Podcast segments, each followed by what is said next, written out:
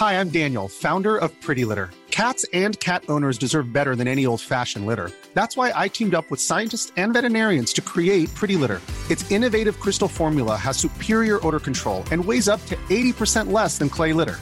Pretty Litter even monitors health by changing colors to help detect early signs of potential illness. It's the world's smartest kitty litter.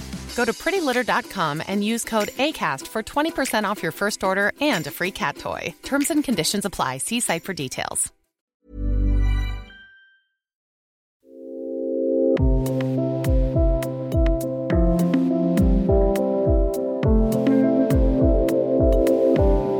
Gibt ja nicht viele zusammengesetzte Wörter, die ein solches Assoziationsfeuerwerk auslösen, wie das, worum es in dieser Folge geht. Streuselkuchen, Traufhöhe, Strumpfband, Einkommensteuervorauszahlung. Nein, unser Wort ist viel schöner. Wirbelsäule. Wirbel klingt sehr wirbelig nach etwas, das bewegt werden will. Säule klingt dagegen statisch, staatstragend fast, fast nach Wolfgang Schäuble. Und tatsächlich, wenn der Wirbelsäule etwas passiert, wird es gleich ernst. Willkommen zum Yoga Easy Podcast Besser Leben mit Yoga. In dieser Folge spreche ich mit einem Wirbelsäulenchirurgen und dem leitenden Oberarzt der Rückenmedizin Toni Hartwig vom Vivantes Klinikum in Berlin-Spandau. Wir reden über Bandscheibenvorfälle, konservative versus operative Therapie, über Spinalnerven, über Rückenschmerzen und warum Toni Hartwig mit dem schneidigen Namen seinen Job so liebt. Wir sind hier in der Unfallchirurgie im Vivantes Spandau. Das ist alles wahnsinnig aufregend für mich. Hoffentlich falle ich nicht in Ohnmacht. Aber wenn, dann wäre gegenüber gleich der Emergency Room. Ähm, als erstes müsste ich Sie bitten, das Arztgeheimnis zu brechen. Sie haben gerade mit Ihrem Assistenten schallend gelacht. Worum ging es da? Das war was Persönliches, Privates, ehrlich gesagt. Okay, das Und dass ein relativ verraten. verrückter Tag heute ist. Ja. Warum? Ja, wir haben zwei Sprechstunden heute und ähm, sehr viel Patientenzulauf und da stehen immer lustige Geschichten. Ähm, und die tauscht man sich dann einfach aus, um halt das nicht mit nach Hause zu nehmen. Ja, genau, kann ich mir vorstellen. Ähm, ich habe auch eine ähm, sehr wichtige Frage zu Beginn. Wären wir nicht besser dran ohne Wirbelsäule, also Raupen oder so? Dann hätten wir doch viele Probleme nicht, oder? Wünschen Sie sich das nicht manchmal? Na, wenn ich es mir jetzt wünschen würde, wäre mein Lieblingsgebiet nicht mehr da. Also ich ähm, finde, das ist eines der spannendsten Auft äh, Gebiete, die man so im Bereich des Körpers rein von den Knochen- und muskulären Systemen haben kann. Und ähm, war nie mein Plan am Anfang meines Studiums und meiner Ausbildung, aber mittlerweile würde ich es nicht missen. Was ist so toll an der Wirbelsäule? An, an was denken Sie? Äh, so wie wenn, äh, weiß ich nicht, Bocuse denkt an so eine bestimmte Buttersoße oder irgend sowas. Äh, wo, wo, woran denken Sie, wenn Sie von der Wirbel, wenn Sie von der Wirbelsäule träumen? Den Vergleich finde ich ja schon mal schlecht. Äh, nicht schlecht meine ich. Und ähm, ich denke, dass die, äh, also Träumen zum Glück mache ich noch nicht von der Wirbelsäule. Es ist halt so, dass es sehr abwechslungsreich ist. Es ist halt ein Gebiet, ähm, wo immer das Wichtigste, was man teilweise braucht im Leben, das Rückenmark in der Nähe ist und immer in Gefahr ist, wenn man sich dorthin begibt. Ähm, es ist aber mehr als nur sich über Operationen zu unterhalten. Es ist halt das ganze Gebiet auch der Diagnostik. Man kann halt bei der Wirbelsäule ähm, ja fast 70 Prozent schon nur durch die Untersuchung rausfinden. Das heißt, durch Beschreibung des Patienten, also der Anamnese und halt auch die klinische Untersuchung, kann man schon 70 Prozent reine Detektivarbeit rausbekommen, was könnte er haben. Und äh, das kann man dann durch Bildgebung dann nur noch bestätigen, sich also die richtige Bildgebung dann auch raussuchen. Und dann hat man halt viele Möglichkeiten, das zu behandeln. Es ist also erst am Schluss steht immer die Operation, wenn gar nichts mehr hilft, konservativ, oder halt irgendwelche roten Flaggen, sagen wir, Red Flags sind, wo man sagt, okay, da wird auch nicht diskutiert, sondern wird ganz klar die Operationsempfehlung ausgesprochen. Aber das große Gebiet von Halswirbelsäulenverletzungen, Halswirbelsäulen, Degeneration, also Verschleißerscheinungen, über Brustwirbelsäulenverletzungen, über Tumoren in der Wirbelsäule und halt die Lendenwirbelsäule ganz speziell natürlich mit seinen Bandscheibenvorfällen, mit Schmerzen, die in die Beine ausstrahlen. Also es ist ein großes Gebiet. Und dann die Abwechslung halt, dass man sagt, okay, man hat Sprechstunde, man hat wieder Wissenschaft, man hat äh, Lehre, man hat aber auch dann wieder Operation, eine Station. Es ist halt nie langweilig und es gibt keinen Standard. ähm, da gehen wir jetzt mal der Reihe nach durch. Erst nochmal zu den einzelnen Wirbeln. Gibt es einen, ähm, der Ihnen am meisten am Herzen liegt? Sagen Sie, Mensch, ja, es ist echt, es ist L4 oder ein bestimmter Wirbel? Das nicht unbedingt, aber es gibt einen Bereich, der uns in den letzten Jahren immer mehr also immer mehr Interesse für uns ist. Und zwar ist das der Bereich des Kreuzbein-Darm-Gelenkes, also eigentlich unterhalb der Wirbelsäule. Wo alles sich, so zu einem Plateau zusammen. Ja, nicht unbedingt, aber es ist halt so, dass da halt ähm, das Becken beidseitig auf das Kreuzbein trifft. Mhm. Und wir haben ja sehr viele Patienten, die auch in die Rettungsstelle kommen, sei es 20 Jahre alt, sei es 80 Jahre alt, mhm. mit Blockierungsgefühlen, mit der sogenannten Hexenschuss-Symptomatik oder auch Lumbago genannt. Das ist oft, wenn man darauf achtet, gar nicht ein muskuläres Problem, wie immer schön beschrieben, im Lendenwirbelsäulenbereich. Die Patienten fassen sich sehr oft immer in den gleichen Bereich, im Bereich des Kreuzbein-Darm-Gelenkes, also mhm. unterhalb der Wirbelsäule. Mhm. Und dort helfen andere Therapien als bei dem eigentlichen Lumbago. Das mhm. heißt, dort braucht man keine Manualtherapie, keine Massagen, sondern das sind eher Dehnungstherapien. Ja, auch mhm. gerade aus dem Yoga-Bereich mhm. haben wir da mehrere Übungen, mhm. die wir den Patienten zeigen, was sie zu Hause jeden Tag machen können, um diese Blockierung wieder loszuwerden, von ganz alleine. Wir können dann dem nachhelfen, Infiltration dort in dem Bereich setzen und andere Geschichten, aber das ist etwas, was rein konservativ behandelt werden kann und äh, wo man dann doch Erfolgserlebnisse hat bei Patienten, die teilweise das chronisch seit vielen Jahren immer wieder auftauchend haben und immer mit einem einer fast Falschdiagnose ja, wieder nach Hause geschickt werden. Und das ist halt sehr interessant. Wie kann ein 20-Jähriger sowas haben? Man würde jetzt so, äh, äh, sofort auf so Art äh, Phänomen Schreibtisch steht, da sitzt nur oder so, schließen ähm, zu lange Beamten, was weiß ich was. Aber ein 20-Jähriger, wie passiert das? Das ist ähm, unabhängig von der Berufsgruppe. Das kann mhm. genauso Möbelpacker haben wie jemand, der den ganzen Tag am Schreibtisch ist. Mhm. Das ist einfach ähm, eine Blockierung eines Gelenkes, was nicht typisch für ein Gelenk da ist, dass es sich bewegen soll, mhm. also klassisch wie das Hüft- oder Schultergelenk, mhm. sondern das ist das Kreuzbein-Darmbein-Gelenk, was ein straffes Gelenk ist. Es soll mhm. einfach Stabilität geben und äh, wenn das halt fehlbewegt wird, fehlbelastet wird, kann das halt blockieren. Man stellt sich immer relativ einfach vor, dass die ineinander verhaken. Das muss es gar nicht. Mhm. Jedenfalls kann das dort dazu führen, dass Muskeln, wie zum Beispiel der Musculus piriformis, gereizt mhm. wird, der dann den Schmerz weiterleitet. Und sogar der Ischiaticusnerv, der klassische, mhm. wenn die Oma sagt Ischias, mhm. kann dadurch gereizt sein und dann halt sogar von dort aus so leicht ins Gesäß bis in den hinteren Oberschenkel ausstrahlen. Und das kann einem 20-Jährigen genauso passieren wie einem 60- oder 80-Jährigen. Und ähm, man muss es nur rausbekommen. Wenn aber nicht Verschleiß die Ursache ist, dann in dem Fall, sondern äh, äh das, das, das klingt noch äh, sehr vage. Was, was, was steht dann am Anfang äh, von so einer, von so einer Blockade, auch wenn das Wort jetzt nicht ganz alles beschreibt? Also meistens eine, eine, eine Fehlbelastung oder beziehungsweise ein akutes Ereignis. Es mhm. reicht dann wirklich, wie man so schön sagt, eine falsche Bewegung aus. Mhm. Ja? Ähm, und das kann von dort aus einfach in viele Richtungen ausstrahlen. Die eine Richtung haben wir gerade beschrieben, die andere Richtung ist halt schon, dass durch die Fehlhaltung, es ist ein sehr anfänglich sehr stechender Schmerz, der dem Patienten vor allem sehr viel Angst bereitet. Mhm. Und das Gefühl, der Rücken bricht auseinander, ja, und solche, solche äh, Sätze kommen dann. Und dieses Gefühl ist einfach so, da sind sie so verängstigt, dass die eine Fehl- oder Schonhaltung einnehmen. Und diese wiederum erfordert sehr viel äh, Problematik bei, bei der Rückenmuskulatur. Mhm. Die ist dann wiederum überfordert. Und dann kommen die Patienten in so einen Teufelskreis rein. Mhm. Das heißt, der 20-Jährige hat vielleicht eine ganz kurze kleine Fehlhaltung gehabt oder eine kleine Fehlbelastung gehabt. Mhm. Doch der Schmerz chronifiziert sich relativ schnell. Mhm. Das heißt, es ist wie so ein Teufelskreis. Der versucht sich wieder anderum, anders zu bewegen, anders hinzustellen. Dadurch überfordert er die Muskulatur wieder. Dann fängt er wieder von vorne an. Er hat wieder mehr, wieder mehr Schmerzen dann auf jeden Fall. Mhm. Ähm, wie schnell chronifiziert sich so der Schmerz? Das klingt ja das höllisch gefährlich. Nein, das finde ich relativ unterschiedlich. Also es mhm. sind bei manchen äh, sagt, sagt man eigentlich erst nach sechs Wochen, ehrlich gesagt. Aber es ist halt so, in den Medien ist ja immer wieder publik, äh, es wird zu viele Medikamente gegeben. Mhm. Das heißt, wir haben sehr viele Patienten, wo wir dann fragen, sie haben jetzt seit vier Wochen starke Schmerzen, wir fragen die Schmerzskala ab, sehr hohe angesetzte Schmerzen werden dargestellt und dann kommt natürlich die Frage, was sie gegen Schmerzen nehmen. Das heißt gar nichts. Ich möchte meinem Körper nicht schaden. Das Problem ist aber, wenn Sie äh, täglich Schmerzen von 0 bis 10 bei, bei 7 haben, dann chronifiziert sich es einfach. Das setzt sich auch fest im Kopf und wir wissen mittlerweile auch durch die multimodale Schmerztherapie, dass es nicht immer nur körperliche Leiden anatomisch sind, sondern natürlich auch seelische Leiden, psychosomatische Leiden, sozialer Stress und ähnliches.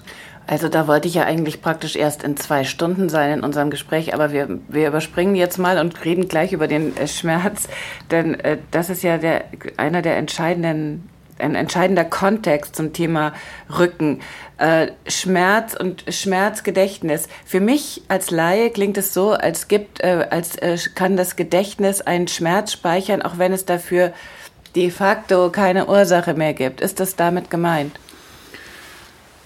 Möglich ist es auf jeden Fall, aber es ist immer ein Zusammenspiel. Also ähm, es ist selten der Fall, dass etwas nur rein psychosomatisch ist, beziehungsweise glaube ich, dass wir solche Patienten gar nicht vor, vorgestellt bekommen. Mhm. Ja.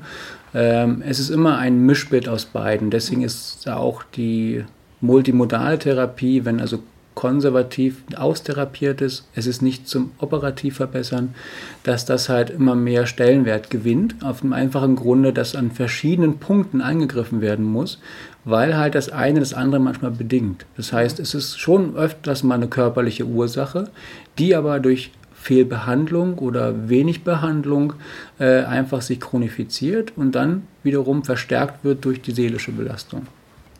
Noch drei Fragen zum Bandscheibenvorfall. Warum Bandscheibenvorfall? Ab wann, wann ist es ein Vorfall? Wann ist es ein Unfall? Das ist immer das, eins der schwierigsten Sachen überhaupt. Also gerade wenn im Beruf auf einmal Rückenschmerzen entstehen und der Bandscheibenvorfall also sich irgendwie präsentiert. Mhm. Es gibt immer wieder Streitereien, gerade äh, begehlich, ob das jetzt wirklich ein Unfall war oder nicht. Ähm, man wird es, glaube ich, in der nächsten Zeit nicht klären können. Mhm. Irgendwo ist es eine Form von Unfall, weil ja etwas vorfällt, dass das Bandscheibengewebe rausgedrückt wird. Es ist aber immer mit einer Vorschädigung, äh, die dazugehört. Und dementsprechend wird es nie als, oder erstmal in der nächsten Zeit nicht als Unfall angesehen. Das Einzige wäre, wenn Sie quasi einen Tag vorher, bevor es passiert ist, ein MRT gemacht hätten, wo alles super aussieht und einen Tag später, wo es passiert ist, dann ein MRT machen, um zu zeigen, jetzt ist ganz frisch der Bandscheibenvorfall. Gerade in der Halswirbelsäule wird es gerne diskutiert weil halt dort immer wieder Sturztraumata, Schleudertraumata da sind und dann wird aus äh, Angst, dass eine ligamentäre Verletzung durch das Schleudertrauma da ist, ein MRT gemacht und man sieht einen Bandscheibenvorfall. Und dann kommt natürlich schnell die Idee, hey, das ist jetzt durch diesen Unfall passiert. Das kann kein Mensch sagen. Mhm. Äh, das heißt, ähm, jetzt mal, wie, über wie viele Jahre könnte sich ein Bandscheibenvorfall theoretisch aufbauen? Das ist von, wirklich von jedem Menschen unterschiedlich mhm. zu sehen. Das ist wirklich so, es gibt halt auch bei uns keine Routine, es gibt mhm. keinen Standard. Mhm. Jeder Patient ist anders. Und äh, es gibt so viele Faktoren, die das beeinflussen, wie sich die Bandscheibe entwickeln. Wir haben 80-Jährige mit super Bandscheiben, wir haben 30-Jährige mit total schlechten Bandscheiben egal was sie beruflich machen, mhm. egal ob sie die Mutti und der Vati hatten, mhm. ob Opa oder Oma das hatten, egal ob sie viel Sport machen, wenig Sport machen. Das ist mhm. einfach ein, eine Mixtur aus sehr vielen Faktoren, die dazu führt, dass die Bandscheibe mehr oder weniger, weniger degeneriert. Mhm. Das kann Pausen geben, das kann akute Schübe geben. Das ist leider nicht voraussehbar. Mhm. Was äh, gibt es einen Zusammenhang äh, mit Beckenschiefstand, Skoliosis oder irgend sowas? Ich denke schon auf jeden Fall, wenn man also eine kindliche oder eine frühkindliche oder auch eine jugendliche Skoliose entwickelt hat, dass eine einseitige Belastung der Bandscheiben möglich ist. Ob das jetzt mehr Bandscheibenvorfälle verursacht, kann man gar nicht sagen. Mhm.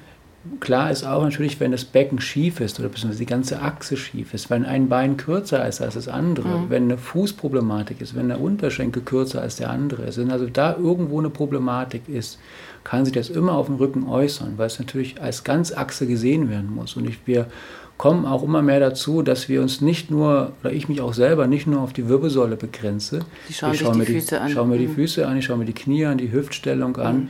Ich, man muss weiter denken, mhm. weil sonst versteht man das ganze Prinzip des Körpers überhaupt nicht. Es ist aber auch richtig, dass die meisten von uns schief sind. Also nicht ganz. Äh, äh Oder besser gesagt, niemand ist gerade. ähm, wie hat sich die Behandlung eines Bandscheibenvorfalls geändert? Früher wurde, würde man jetzt annehmen, sehr viel mehr, sehr viel schneller operiert. Heute macht man das weniger, weil? Also Klar ist, dass man vorab unterscheiden muss, was der Bandscheibenvorfall, den man dann hat, wirklich an klinischen Beschwerden mhm. macht. Es gibt Red Flags, also rote Flaggen, mhm. die wir anfänglich besprochen haben. Das sind halt Lähmungen ab einem gewissen mhm. Grad, wo wir einfach keine Diskussion machen. Da wird mhm. operiert oder empfohlen, dass operiert wird, weil Lähmungen haben nur einen gewissen Zeitraum, wo sie quasi, äh, äh, wenn sie nicht behandelt werden, bleiben können, stetig und das ist dann einfach nicht mehr zu spaßen. Mhm. Wenn ein Bandscheibenvorfall eine Klinik macht, mhm. also Beschwerden macht, mhm. Schmerzen macht im Bein, passend zu diesem Bandscheibenvorfall, und aber nichts weiter, keine Taubheitsgefühle und keine motorischen Probleme, kann man erstmal auf jeden Fall davon ausgehen, dass wir uns, sage ich mal, auch geeinigt haben, viele, dass wir sagen, sechs Wochen circa erstmal auf jeden Fall konservativer Versuch, dass die Bandscheibe oder der Körper es alleine schafft, damit klarzukommen. Sprich, die Nervenwurzel, die äh, sagen wir, bedrückt worden ist, wieder abschwellen kann, der Bandscheibenvorfall, ähnlich wie die Bandscheibe, natürlich auch wieder etwas Wasser verlieren kann, dass man dort halt eine Verkleinerung des Bandscheibenvorfalls, dass der Körper alleine schafft. Keine mhm. Physiotherapeuten schaffen das oder keine mhm. Spritze oder auch keine Operation, sondern dass der Bandscheibenvorfall sich von alleine verkleinert, austrocknet mhm. und äh, dadurch die Nervenwurzel wieder in Ruhe lässt. Und diese Chance muss man jedem Menschen geben. Mhm. Ähm, Ausnahme ist, wie gesagt, was ich schon beschrieben mhm. hatte, und Ausnahme ist, wenn es ein besonders großer Vorfall ist, also ein sogenannter Massenprolaps, ein Massenvorfall, wo ich weiß, auch wenn der ein bisschen schrumpft, wird er immer noch so groß sein, dass der Patient Beschwerden hat. Mhm. Aber auch da kann ich keinem Patienten das aufzwingen, mhm. sondern es ist immer die Entscheidung des Patienten. Äh, der soll sich damit ruhig beschäftigen, sich auch Zweitmeinung holen dazu. Und verändert hat sich auf jeden Fall zu früher, dass es natürlich von der Operationstechnik eleganter geworden ist, muskelschonender geworden ist, knochenschonender geworden ist, sodass äh, der Patient nach zwei Wochen eigentlich gar nicht mehr weiß, was operiert worden ist, weil die Schmerzen im Rücken nicht vorhanden sind und auch im Bein nicht mehr vorhanden sind, wenn es gut läuft. Es mhm. gibt immer Ausnahmen, ja, aber ähm, das ist eigentlich das, was sich verbessert hat. Also minimalinvasiv heißt nicht nur, wie groß ist mein Hautschnitt, sondern minimalinvasiv bedeutet vor allem, wie groß ist der Muskelschaden, der der Operateur anrichten kann. Mhm. Und was zusätzlich noch neu ist natürlich, dass die Medien sich damit sehr stark beschäftigen und auch klar darauf hinweisen, dass äh, zu viel operiert wird. Mhm. Und sicherlich steckt da immer ein Funken Wahrheit mit dabei. Aber was wir dadurch verursachen, ist eine totale Verunsicherung vom Patienten. Mhm. Und wenn ein Patient kann sich Informationen bei so vielen Dingen holen über seinen Rücken. Er kann einen Physiotherapeuten fragen, einen Psychotherapeuten fragen, einen Orthopäden, Unfallchirurgen. Die Apotheker-Rundschau. Die Apotheker-Rundschau. Er kann sich in Internetforen belesen. Er kriegt verschiedenste Meinungen, mhm. die ihn aber nur verunsichern. Mhm. Und ähm, wenn es heißt, wird, wenn ich gefragt werde, wird zu viel operiert, denke ich, sicherlich ist da was dran. Aber wichtig ist, dass der richtige Zeitpunkt gefunden wird und nicht versäumt wird. Mhm. Weil wenn Patienten sehr lange dann warten und sagen, nee, ich möchte nicht operiert werden, aber haben die ganze Zeit Beschwerden und man dann doch irgendwann sich einigt auf eine Operation, wird es viel schwieriger mit der Erholung sein. Mhm. Wenn ich einen Patienten habe, der eine Rückenmarkstenose hat. Was ist das bitte? Eine Einengung vom Rückenmark, mhm. die einfach durch Verschleißersteinung entsteht. Also Vergrößerung von Bändern und von den kleinen Wirbelgelenken. Mhm. Einfach der Körper sich selber quasi schädigt mhm. und langsam Stück für Stück Monat für Monat das Rückenmark einengt, was dann für die Patienten bedeutet, dass ihre Gehstrecke immer kürzer wird. Auch da warten die Patienten mittlerweile sehr, sehr lange, weil sie verunsichert sind, weil in den Medien sehr viel berichtet wird, dass es zu früh operiert wird, dass versteift wird, dass man sich nicht mehr bewegen kann nach so einer Operation. Das führt dazu, dass man dann Patienten sieht, die noch eine Gehstrecke von 10 Metern haben und das Rückenmark so knöchern stark eingeengt ist, dass das Risiko bei Komplikationen für die Operation wieder erhöht ist. Also mhm der richtige Zeitpunkt zu finden, wann ist die richtige Indikation und der richtige Zeitpunkt für eine Operation. Das sollte das Wesentliche sein für die Zukunft. Und ähm, es sind immer welche dabei, die zu früh operieren, die zu spät operieren. Jemand, der gar nicht operiert, wird immer sagen, kann man alles konservativ machen. Hm. Jemand, der seine Operationszahlen halten muss, wird sagen, muss man sofort machen. Äh, es werden immer verschiedene Meinungen. Also es ist immer gut, eine Zweitmeinung sich zu holen oder auch eine Drittmeinung und sich ähm, selber vielleicht selber auch eine Meinung zu bilden zu dem mhm. Ganzen und sich dann dafür auch wirklich zu entscheiden. Die Wirbelsäule stützt uns und sie ermöglicht uns aber auch Bewegung. Wie schafft sie denn beides zusammen? Das hängt von den Wirbelsäulenabschnitten ab. Mhm. Das ist die Lendenwirbelsäule, äh, die relativ beweglich ist, und die Halswirbelsäule, die relativ beweglich ist. Das heißt, da bewegen wir uns sehr viel. Die Brustwirbelsäule mit ihrem Rippen- und Brustkorb ist relativ starr. Das heißt, wenn Verletzungen in der Brustwirbelsäule auftreten, sind meistens sehr große Hebel. Sind Verletzungen in der Lendenwirbelsäule, sind es nicht ganz so große Hebel. Mhm. Ähm, da, wo es besonders mobil ist, da sind vor allem gerne Degenerationen. Das heißt Verschleißerscheinung der Bandscheibe durch besonders viele Nutzung und äh, auch Bandscheibenvorfälle. So haben Ab wir also, welchem Alter, kurze Frage, ja, ab welchem Alter kann das passieren? Ja. Das kann mit dem 18., 20. Lebensjahr schon losgehen. Mhm. Man sagt, man hat früher immer gesagt, das ist, hört dann irgendwann auf. Es hat was mit dem Aufbau der Bandscheibe zu tun, dass irgendwann dann keine Bandscheibenvorfälle mehr zu sehen sind, sondern eher, dass die Bandscheibe ausfließt, rausfließt, aber keine klassischen äh, akuten Bandscheibenvorfälle. Aber wir haben auch immer wieder Patienten mit 80 Jahren, die sehr, sehr gute Bandscheiben haben, gut gefüllte, wassergefüllte Bandscheiben und die dann auch einen Bandscheibenvorfall entwickeln kann. Aber rein typisch sind so das Alter 20 bis 60. Und es ist halt so, dass die, ähm, die die Fehlbelastung der einzelnen Wirbelsäulenabschnitte, das, wir sagen dazu sagittales Alignment, das heißt die seitliche und aber auch die koronare Stellung der Wirbelsäule eine ganz wichtige, ja, wichtige Schlüsselstelle ist. Das heißt, dass die Lendenwirbelsäule eher in einem Bereich der Lordose ist, also eine Rundung, dann eine Gegen Kurve, quasi Kyphose. eine Kyphose, genau. Deswegen sehen wir in Jeans so gut aus. Dafür ja. ist die Kyphose gut, dachte gut. ich mir. Und dann wiederum eine Lordose der Halswirbelsäule, ja. Und wo Sie vorhin gefragt hatten, Lieblingsgebiet, das zweite Lebensgebiet wird die Halswirbelsäule werden, mhm. weil wir zunehmend Beschwerden von sehr jungen Patienten haben mit Halswirbelsäulenproblemen, mit sage, teilweise wirklich grotesken Halswirbelsäulenstellungen weil die Generation halt am Laptop arbeitet, an den Handys arbeitet und immer eine, eine Inklination, also ein nach vorne beugen provoziert und somit eine vergrößerte Belastung der Bandscheiben dort, was dann zu vergrößerten Problemen kommen kann, dass halt das natürlich die, die Verschleißerscheinungen viel früher im Leben schon entstehen, dass Bandscheibenvorfälle viel früher entstehen und dass vor allem wirklich Fehlstellung, also keine Lordose, sondern nicht nur gerade Halswirbelsäulen, sondern kyphotische Fehlstellungen in der Halswirbelsäule entstehen bei Leuten, die gerade mal 30 sind. Das hat man früher meiner Meinung nach nicht ganz so oft gesehen. Und seit wann, seit wann, äh, statistisch oder jetzt einfach hier aus Ihrer persönlichen Erfahrung, seit wann ist das so tatsächlich signifikant? Seit wann kann Also ich kann das jetzt nicht sagen, dass das genau mit dem Einführung des ersten iPhones ist, aber das ist halt wirklich Generation so. Generation 5. Ja, es ist wirklich so, dass das einfach äh, zunehmend in den letzten, sage ich mal, fünf Jahren zunehmend jüngere Patienten kommen, wo man eigentlich denkt, okay, Halswirbelsäule Probleme treten da eigentlich noch nicht so stark auf, mhm. die einfach schon eine ganz normale Fehlstellung entwickelt haben über die Zeit.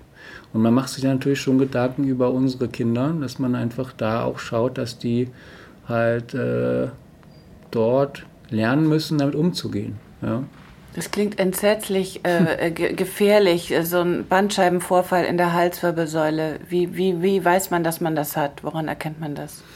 Das äußert sich eigentlich ganz ähnlich äh, zu der Lendenwirbelsäule. Mhm. Das heißt, es fängt an, dass man akuten Nackenschmerz hat und äh, entweder geht er etwas, also wird er etwas weniger mhm. oder er bleibt und auf jeden Fall entstehen zusätzlich halt Beschwerden, die in die Schulter, Oberarm, Unterarm bis in die Hand reichen können. Also auch so eine Sensibilität ist dann gestört. Es kann so zum Beispiel, genau, es kann drei Sachen dann passieren. In der Reihenfolge erstmal, dass es dort Schmerzen gibt, ja, sehr oft halt schon als Untersucher in einem klaren Dermatom zugeordnet, also wirklich einer Nervenwurzel zuordnenbar. Äh, dann steigert sich das rein in Kribbelgefühle, so wie Ameisen laufen, bis zu Taubheitsgefühlen. Und das Letzte, was dann passiert oder oft passiert, sind dann Lähmungen. Das heißt, fast jede Nervenwurzel im Halswirbelsäulenbereich hat einen gewissen Kennmuskel, den man sich den Kraftgrad anschaut. Und das kann halt wirklich zu großen Problemen führen. Und der Super-GAU, wenn man so möchte, ist halt, wenn ein Bandscheibenvorfall oder Gewebe so stark ist, dass es auf gesamte Rückenmark in der Halswirbelsäule drückt, dann kann es sogar zu Gangunsicherheiten führen, weil auch dort oben schon die Nerven für die Beine dabei sind. Ja klar, also alles, was natürlich da irgendwie äh, in der Nähe äh, des Rückenmarks ist und da drauf drückt, ähm, jagt einem ja hellische Angst ein. Ähm, was genau passiert bei einem Bandscheibenvorfall? Sie haben schon gesagt, das Gewebe, der, der, der Ring wird brüchig, degenerativ ganz oft. Das, das Gewebe, diese Flüssigkeit kann nicht mehr innen gehalten werden, tritt dann aus. Das ist so. Legt sich auf die Spinalnerven. Das ist so beschrieben, dass die, ähm, die Bandscheibe ja aus einem Kern besteht und einem Ring drumherum. Und beides besteht aus Zellen, die äh, sich äh, Wasser aneignen und binden. Und der Kern bindet es etwas besser und länger an sich als der, der Ring. Mhm. Und der Ring verliert dann in der Zeit wieder etwas Wasser und fasert sogenannt auf, so, wobei der Kern immer noch stark bleibt. Mhm. Und dann kann es halt passieren, dass durch falsche Bewegung, das muss nichts besonders Schweres gehoben worden sein, dass sich dadurch der Kern durch den Ring vorwölbt ja, und sogar den Ring durchbrechen kann. Mhm. Wölbt er sich vor, haben wir eine Protrusion. Äh, bricht er durch, haben wir einen Prolaps, also einen richtigen Bandscheibenvorfall. Mhm. Und wenn der sich eine Richtung aussucht, rechts oder links, drückt er jeweils rechts oder links auch auf die Nervenwurzel. Geht er eher komplett mittig, macht er manchmal gar keine großen Probleme. Aber dann könnte man sich ja schon mal schützen, indem man ganz viel trinkt. Das ist jetzt sehr naiv, aber mit Absicht. Das können Sie ich jetzt weiß widerlegen. gar nicht, ob das so naiv ist, Mhm. aber es gibt natürlich keine Studien, die das beweisen. Es ist so, dass immer noch daran geforscht wird, das Bandscheibengewebe zu verstehen und vor allem das auch wieder zu ersetzen. Mhm. Es gibt halt nicht das Phänomen, dass man das irgendwie wieder zurückdrücken kann. Und an der Forschung, dass man sagt, okay, man kann Bandscheiben ersetz, Bandscheibe ersetzen. Es gibt viele Materialien, die das können, aber sie müssen halt auch da bleiben. Und wenn sie einen defekten Ring haben, muss man sich vor allem darum kümmern, diesen Ring vorher zu schließen, damit das dann, was man eingegeben hat, nicht wieder entflieht. Und das ist das Hauptgebiet, denke ich mal, auch der Forschung, da das zu verhindern. Gefällt Ihnen eigentlich diese Metapher äh, aus der äh, aus der Autoindustrie? Also wenn man sagt, die, eine äh, Bandscheibe funktioniert ein bisschen so wie ein äh, Stoßdämpfer. Also ich finde das einleuchtend, einfach um beim Springen und Laufen irgendwie alles, so die Stöße ein bisschen abzufedern. Stimmt das so in etwa? Das ist auf jeden Fall eines der Hauptaufgaben der Bandscheibe, dass es halt die Bewegung abpuffert, dass die Wirbelkörper nicht auf, direkt auf Wirbelkörper stoßen. Aber eine noch viel oder mit auch wichtigere Funktion der Bandscheibe ist die Stabilität. Das heißt, wenn die Bandscheibe langsam auffasert und nicht mehr richtig funktioniert, kann es halt auch zu Instabilitäten kommen. Das heißt nicht, dass jetzt ein Wirbelkörper wegrutscht, aber ein Wirbelkörper, Wirbelkörper kann gleiten. Und da jeder Wirbelkörper mit dem anderen Wirbelkörper drunter und drüber verbunden ist im hinteren Bereich, kann das dann zu Rückenschmerzen führen. Deswegen ist es halt ein Puffer auf jeden Fall, also ein Stoßdämpfer. Aber auch, ich kann jetzt leider keinen Vergleich äh, aktuell finden für, für die Autoindustrie, aber auch für die Stabilität. Besonders wichtig. Sagen wir mal ESP. noch. ja. Aber das bedeutet doch, wenn man sich das jetzt alles nochmal äh, vor Augen hält, dass diese Angst, die man hat als Patient, ähm, absolut äh, äh, zu Recht da ist. Denn ich meine, äh, das, das, d- eine Verletzung ähm, an der Wirbelsäule, äh, ein, ein Bandscheibenvorfall, ist doch dann was höchst Dramatisches. Da wäre ich, würde ich vorsichtig sein mit dieser Aussage, weil äh, es gibt viele Bandscheibenvorfälle, die gar kein Problem machen. Das heißt, man darf nicht in die Richtung gehen, allein wenn wir jetzt einen Patienten sehen und ich, man fragt ihn, was er für Beschwerden hat und wenn die Antwort kommt, ich habe einen Bandscheibenvorfall, ist es einfach die falsche Antwort. Dann hat er seinen MRT-Befund vorgelesen, aber nicht das, was er wirklich hat. Das heißt, man muss wirklich dabei bleiben, dass man das behandelt und auch äh, zur Not operiert, was der Patient an Beschwerden angibt und nicht, was man als Bilder sieht. Wir haben sehr viele Patienten, da sehe ich manchmal das MRT, bevor der Patient hineinkommt und denke, oh, weil ja das Rückenmark ist so eng, da muss er jetzt Beschwerden haben, da wird er kaum noch laufen können. Ja, der kann wunderbar laufen. Ja, also es gibt immer wieder das Phänomen, es muss wirklich zusammenpassen. Klinische Untersuchung, Beschwerden des Patienten mit den Bildern, die man dann hat, das muss wirklich zusammenpassen. Und zu Ihrer Frage mit der Angst, das macht keinen Sinn, sich, sich jetzt quasi zu verstecken, keinen Sport mehr zu machen, nichts mehr anzuheben, wenn man Angst hat, man könnte einen Bandscheibenvorfall bekommen. Es kann genauso, sagt man so schön, passieren, wenn man eine Kiste Wasser aus dem Auto schleppt, dass es dabei passiert, genauso wenn man sich nach seinem Kind umdreht oder bückt. Deswegen keine Angst, man kann aber sicherlich was tun. Man muss sich mehr damit beschäftigen, Ausgleichssport zu machen. Man muss sich mehr beschäftigen, nicht jetzt nur die Rückenmuskulatur zu trainieren, sondern vor allem die Rückenmuskulatur zu dehnen und äh, die Bauch, seitlich wie vordere Bauchmuskel zu trainieren, die Hüftbeuger zu trainieren, die Kniestrecker, also den ganzen Muskelapparat zu trainieren und fit zu bleiben. Das ist A und O. Wie ist es denn, wenn, das, wenn der MRT-Befund negativ ist? Äh, der Patient aber große Schmerzen hat. Wie kann denn das sein? Auch das ist möglich natürlich. Erstens, also es gibt, da gibt es viele Fehlerquellen natürlich. Ja. Erstens, vielleicht ist das MRT gar nicht so fehlerhaft, nur jemand mhm. findet nicht die richtige Stelle. Manchmal mhm. sind es nicht immer der klassische Bandscheibenvorfall, manchmal sind es sehr weit außen liegende Bandscheibenvorfälle, manchmal ist es eher eine, eine knöcherne Einigung der Nervenwurzel, die nicht auf den ersten Blick gut sichtbar ist. Und mhm. ein erfahrener Kollege sieht das vielleicht schneller als jemand, der nur gelegentlich eine Wirbelsäule sieht. Des Weiteren verlassen sich viele auch gar nicht mehr auf die Bilder, sondern schauen sich nur die Befunde an. Mhm. Da muss man sich auch überlegen, es ist ein Radiologe, der den Patienten nicht gesehen hat, sondern die mhm. alles beschreiben muss, was er sieht mhm. natürlich, um sicher zu gehen, dass alles drin ist. Mhm. Aber das muss immer natürlich zu dem Patienten passen. Wenn man sich ganz unsicher ist, man also hat nichts Ausschlaggebendes und trotzdem hat der Patient eine klare Nervenwurzelreizungssyndrom, dann äh, hilft immer noch der Neurologe. Mhm. Ja, der kann das ausmessen mit einer EMG oder NRG-Untersuchung mhm. und kann einem deutlich helfen, herauszufinden, äh, woran es liegt. Mhm. Ähm, jetzt zur Prävention, denn äh, da sind Sie auch ein Spezialist. Äh, ich frage sofort, kann man auch zu viel Rückenmuskeln haben und kann man auch ähm, zu viel Bauchmuskeln haben? Hm, das ist eine gute Frage und zwar mit einem Kollegen von mir in Berlin, der sich sehr viel mit Tiefenmuskulatur beschäftigt, ist es genau ein Themengebiet, was, glaube ich, immer interessanter wird. Das heißt, jemand, der zum Beispiel im Bodybuilding-Sport ist, der äußerlich die äußeren Muskeln stark trainiert hat, der kann genauso ein Bandscheibenproblem bekommen, obwohl man sagt, Mensch, der hat doch so viele Muskeln. Es geht um die Tiefenmuskulatur, die man nicht sieht, die muss stabilisiert sein. Und da gibt es mittlerweile recht viele spezialisierte Übungen, auch Zentren, die diese Übung anbieten. Und darauf, das wird das Schlüsselgebiet sein. Mhm. Das, äh, man kann nicht zu viel haben natürlich, aber es muss ein Gleichgewicht mhm. sein. Ich kann nicht äh, meine Bauchmuskeln trainieren, dabei nicht äh, den Rücken trainieren. Es muss immer ein Gleichgewicht sein, dass halt sowohl Strecker und auch Beuger vom Rücken und von der Hüfte gleichmäßig trainiert werden. Kein, keine Überlastung entstehen kann. Für uns Yogis ist das relativ ähm, äh, klar, weil wir versuchen von innen aus, von innen her aufzubauen. Wir fangen, bei uns heißt das Mula Bandha, das heißt, es entsteht so eine, praktisch wirklich sehr subtil, so ein leichter Sog, so ein leichter, ist so ein leichter Zug drauf und dann geht's erst an die äußere Muskulatur.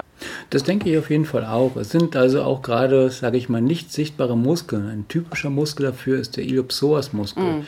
der an den äh, oberen Lendenwirbelkörpern beginnt und dann an die Hüfte zieht, der die mit dafür verantwortlich ist, dass die Hüfte gebeugt werden kann. Ähm, wenn Sie mal physiotherapeutisch sich den ertasten lassen und die Triggerpunkte dort löschen, das ist eine sehr schmerzhafte Prozedur, werden Sie danach überrascht sein, wie gut es Ihnen geht. Ja? Und dieser Muskel wird null trainiert, es sei denn, man legt darauf Wert. Und es halt nur in der mhm. Gesellschaft, wo wir darauf Wert legen, ein Sixpack zu haben mhm. oder noch größer, mhm. Äh, genau das, was dann halt fehl am Platz ist, wo auch keine großartigen Übungen hinzielen. Jede Menge Videos genau zu diesem Thema findest du bei uns auf der Plattform yogaeasy.de. Zum Beispiel Annika Isterling, Selfcare Yoga für die Hüfte, Gabriela Bosic, Hüftflow für mehr Stabilität oder auch ein Video von mir, Hüften, Halt und Happiness. Geh einfach auf yogaeasy.de slash Podcast Gutschein, dann kannst du uns zwei Wochen unverbindlich testen und sehen, wie das dir bekommt. Wir sollten ja auch hier sofort von den Stühlen runtergehen und einfach mal auf dem Boden sitzen. Aber Iliopsoas, das ist für uns äh, praktisch unser, unser Lieblingsmuskel, den kennen wir gut und äh, mit Hüftöffnungen und entsprechenden Übungen und Sequenzen kommen wir da ähm, richtig nah dran, würde ich sagen. Die meisten von uns ziehen ja keinen Flug mehr über die Ecke. Also warum ist unsere Generation so anfällig wie für Rückenleiden wie keine zuvor? Ich denke, der Grund liegt ganz genau darin, was Sie gerade gesagt haben. Ähm, vielleicht sollten wir ab und zu mal wieder einen Flug irgendwo lang ziehen. Die die Arbeiten, die wir heutzutage verrichten, mit der zunehmenden Digitalisierung, wie es so schön immer heißt, erfordern oft äh, Stellungen, wo wir stundenlang in einer Stellung verharren, wo wir so angespannt sind in dem Job heutzutage, in der schnelllebigen Zeit, wo wir vergessen uns zu bewegen, wo wir mehrere Stunden am Computer sind, wo wir in einer Stellung sind, die für den Wirbelkörper oder für die Bandscheiben nicht in, in, in Ordnung sind, wo wir dann stressig nach Hause gehen, dann äh, unsere Kinder versorgen und wo keine Zeit mehr bleibt für Erholungsphasen oder sportliche Phasen. Und das ist das Problem. Die wenige Bewegung, die wir äh, uns gönnen, der wenige Ausgleich, der Stress, der dazu kommt, das war früher deutlich einfacher. Wenn man weniger hat, muss man auch weniger aufpassen und hat viel mehr Zeit für sich. Und ähm, glaube, da liegt irgendwo der Schlüssel drin. Wir sagen in unserem Berufszweig dazu, dass wir Nutzung der Tagesrandzeiten, dass wir halt auch schauen, ob man nicht eine Stunde früher aufsteht und sich sportlich betätigt, bevor man zur Arbeit geht. Ja, so hat man für den Tag ein besseres Gefühl. Man ist ehrlich gesagt nicht deutlich müder, als wenn man es normal aufgestanden ist. Und abends kann man sich zurücklehnen und sagen, ich habe heute schon was getan für meinen Körper. Und äh, das schafft man dann, glaube ich, eher, als dass man abends sich nochmal hochrafft, äh, wenn man die Kinder dann im Bett hat, zum Beispiel, wenn man Kinder hat und äh, dann nochmal ins Fitnessstudio geht oder laufen geht. Oder Sie sind ja ein heimlicher Marxist, ich bin begeistert. Ach Gott, ach Gott. Nein, wenn man davon ausgeht, dass äh, äh, Menschen äh, Produkte ihrer Arbeit sind, dann, ähm, wenn unsere Nachkommen uns ausgraben würden, was würden sie denn dann über uns denken, wenn sie unsere Skelette in den Händen hätten? Ich glaube, da würde es keine groben Unterschiede geben, weil die Muskulatur wäre ja weg. Das ist, glaube ich, das Problem. Wir hatten ja nur noch Knochen übrig. Und, Aber Sie äh, haben vorhin von der Halswirbelsäule und der Ach so, das, gesprochen. Ich glaube, da haben Sie recht. Ich glaube, das könnte durchaus sein, dass man dann sagt, schau mal, das war die Generation, die noch äh, aufs Handy geschaut hat und nicht mit, nur mit dem Handy gesprochen hat. Das kann ich mir durchaus vorstellen. Also ich ich sage mal so, ich fühle mich da auch langsam vor, dass ich überlege, dass man halt einfach auch schaut, äh, präventiv was zu tun. Also, also unsere Kinder quasi in, äh, im Schulunterricht schon einen Kurs haben, wo sie lernen, nicht nur Zehn-Fingersystem auf der Tastatur zu schreiben, sondern wo sie auch lernen, blind zu schreiben, wo sie also nicht mehr auf die Tastatur schauen müssen, sondern nur noch geradeaus auf den Monitor gucken müssen. Also eine Möglichkeit zum Beispiel zu verhindern, dass diese Fehlstellungen eintreten, aber auch Präventivmaßnahmen, dass man schon in der Schule zeigt, wie gehe ich mit sauber oder beziehungsweise gehe ich gesund mit dem Handy, mit den ganzen Medien, mit dem mit den ganzen Touchpads, was man alles heutzutage hat, wie gehe ich damit wirklich um, wie nutze ich das? Und das fehlt komplett immer noch. Dazu könnte man natürlich einfach so eine ähm, Achse äh, für Meditation einrichten, damit die äh, Kinder einfach merken, es geht auch mal fünf Minuten ohne irgendwas vollkommen und wie fühle ich mich gerade, wie, wie sitze ich eigentlich hier, was ist gerade los? Äh, Na, dass die Kinder heutzutage auch mal wieder ihren Körper spüren. Die fangen ja jetzt schon an, stundenlang auf das iPad zu schauen mhm. und nur die Finger zu bewegen. Mhm. Und ähm, ich denke mal, das ist ein Problem, was noch auf uns zukommt, wo wir aber immer erst reagieren, wenn es dann schon da ist. Und ähm, da kann man sich nur selber an die Nase fassen und seinen eigenen Kindern immer wieder Abwechslung geben, dass man sagt, komm, wir gehen raus, lass das mal da liegen jetzt und äh, wir bewegen uns. Und ähm, ich denke auch, ja, mediativ auch mal in sich zu gehen, schadet dem Kind definitiv nicht. Mhm. Man hat früher mal gesagt, der Mensch ist eigentlich nicht fürs Aufrechtlaufen mhm. da, ist eher der Vierfüßlergang, wo deutlich weniger Belastung im Bereich der Bandscheiben ist. Und solange er das macht und äh, wird, glaube ich, immer was zu tun sein. Und wenn nicht, wird sich das ändern. Ja, das ist äh, egal, wohin, wo, wohin es mal geht, wird auf jeden Fall immer was am muskuloskeletalen System zu tun sein. Ja? Und dementsprechend sehe ich eher nach vorne. Es wird sich vielleicht nur die Indikation ändern. Natürlich die Therapieoptionen werden sich hoffentlich noch gut ändern, weiter ändern. Daran wird jeden Tag geforscht. Vielleicht wird es irgendwann auch mal sowas geben, dass man sagt, pass auf, prophylaktisch wird mit 30 jede Bandscheibe nochmal nachgefüllt, damit erst gar keine Probleme entstehen. Man, man weiß es nicht. Steht. Aber besser wäre ja eigentlich, denn dazu gibt es ja auch schon Untersuchungen, äh, dass die Leute sich besser bewegen, so wie Sie es gerade beschrieben haben, äh, durch Yoga und Meditation ein besseres Gefühl für ihren Körper entwickeln und man da nicht von außen nachschießt sozusagen, sondern das Wissen von innen und die Erfahrung von innen äh, zuerst denke, sind. Ich denke auf jeden Fall und ich glaube auch, dass einige Völker in der Welt das schon entdeckt haben. sei es die Skandinavier, sei es die Japaner, sei es die Chinesen, haben schon, schon viel, viel weiter als wir, sag mal, ordentlichen Deutschen, die mhm. halt immer noch klar ihr, ihre Zielstrebigkeit, ihre Ordentlichkeit haben, die nicht auf sich achten. Und äh, das, glaube ich, da können wir uns noch einiges bei abgucken. Dass wir halt wirklich auch unsere Zeit nicht nur für die Arbeit verwenden, sondern auch Phasen haben, wo wir uns davon wieder erholen und wieder Luft schnappen können. Was machen Sie, wenn Sie hier äh, nach äh, zehn Stunden OP rausgehen? Das erste ist, ich fahre zu meiner Familie, mhm. ja, sorge dafür, dass ich meine Frau so weit wie möglich unterstütze. Und wenn die Kinder im Bett sind, suche ich mir halt meinen Ausgleich. Das halt mache meistens dann Sport. Mhm. Gut, ich danke Ihnen ganz herzlich. Gerne. Jede Menge Videos zum Thema Rücken, Rückenschmerzen, Prävention findest du bei uns dem Online-Yoga-Studio Yoga Easy. Du kannst uns für zwei Wochen unverbindlich testen. Geh einfach auf yogaeasy.de slash Podcast Gutschein. Wenn du magst, kannst du diesen Podcast auf iTunes, Soundcloud, Stitcher oder YouTube abonnieren. So verpasst du keine neue Folge mehr. Und wie immer freue ich mich über jeden Kommentar. Alles Gute.